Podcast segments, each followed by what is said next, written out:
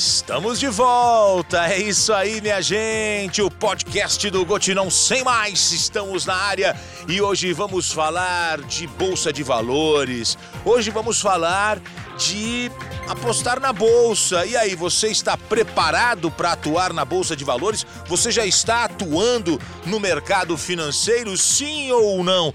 Tem muita gente no Brasil apostando no mercado financeiro? O que, que você acha? Ah, eu vou contar tudo para você. Tá cada vez mais fácil e qualquer pessoa pode uh, entrar para o mercado financeiro. Vamos lá que eu vou explicar tudo para você. A partir de agora, qualquer pessoa pode operar na bolsa de valores comprando e vendendo ações. É uma área que tem crescido muito e vale dizer, é interessante. É possível ganhar dinheiro? É possível mas tem seus riscos, e isso é preocupante. Os investidores iniciantes têm muitas dúvidas sobre, é, por exemplo, qual o valor mínimo para investir em ações. Eu já vou relatando para você o seguinte: não tem valor mínimo. Não tem valor mínimo. Não existe uma cifra mínima para operar na bolsa. Você tem que localizar a empresa, o valor de cada ação e comprar.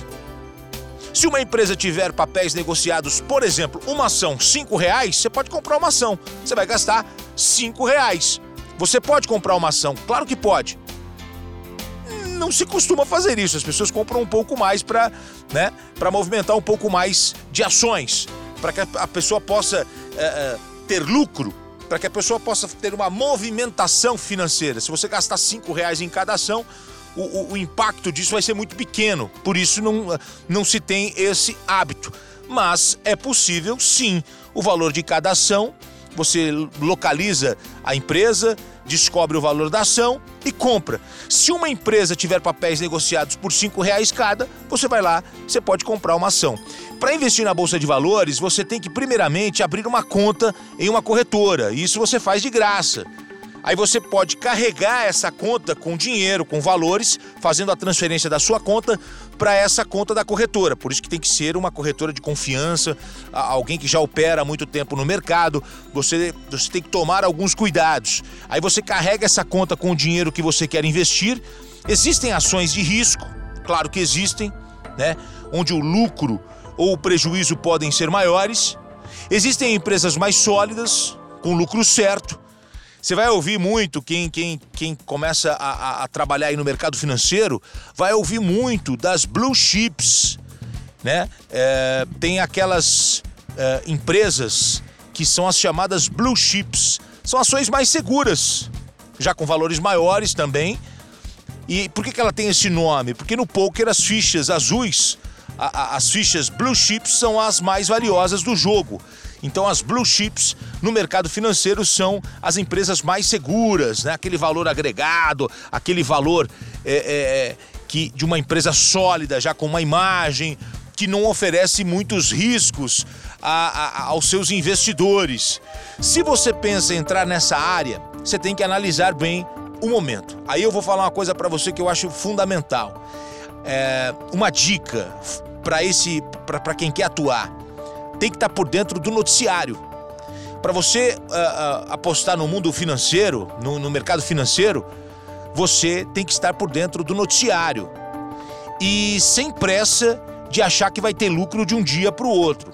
São muitas variáveis. E estar bem informado é um dos primeiros passos. Hoje você consegue fazer tudo online através dos aplicativos das corretoras. Muitas oferecem inclusive um assistente virtual que vai te auxiliando. Existem apostas que devem ser feitas a longo prazo. Isso é, é importante também. Vou dar um exemplo. Nessa pandemia, empresas da área de turismo caíram bem. Vão subir depois da pandemia. Então, quem aposta nessa área tem que aguardar por um longo prazo até a recuperação desses papéis. Ô Gotino, mas eu já ouvi falar que tem gente que compra e vende no mesmo dia. É verdade, tem sim. É o day trade. Gente que compra a ação no dia e vende horas depois. Aí espera uma, uma variação positiva e vende. Por exemplo, você compra um lote de ações por 12 reais de manhã. À tarde, essa, essa, esse mesmo lote que você comprou está custando 13 reais. A pessoa vende. Ganhou um real em cada ação. Tem gente que joga dessa maneira, trabalha desta maneira, ganhando aí, por exemplo, um real em cada ação comprada. Mais de 4 milhões de brasileiros operam na bolsa. É o dobro do que em 2019. Aí você fala, nossa, parece muito. Não é não. Nos Estados Unidos, cerca de 200 milhões de americanos compram e vendem ações na bolsa. Tá entendendo que é, é, é, é essa, essa jogada é, de investir em papéis no mercado financeiro, ela está aberta ao público. E essa é uma novidade no Brasil, mas nós já temos um crescimento muito grande. A cada ano, mais e mais pessoas é, operam na Bolsa de Valores. E essa é uma tendência né, desse novo mercado financeiro trabalhando na pessoa física. Antigamente era algo muito restrito às pessoas jurídicas e você participava de, de uma maneira muito pequena. Hoje eles acabaram olhando para esse varejo, para para a, a, compra individual, a pessoa física atuando no mercado financeiro. E isso vem dando muito certo. Estados Unidos, Japão, onde boa parte da população do país compra, boa parte da população do país atua no mercado financeiro. E essa é também uma tendência de crescimento no Brasil.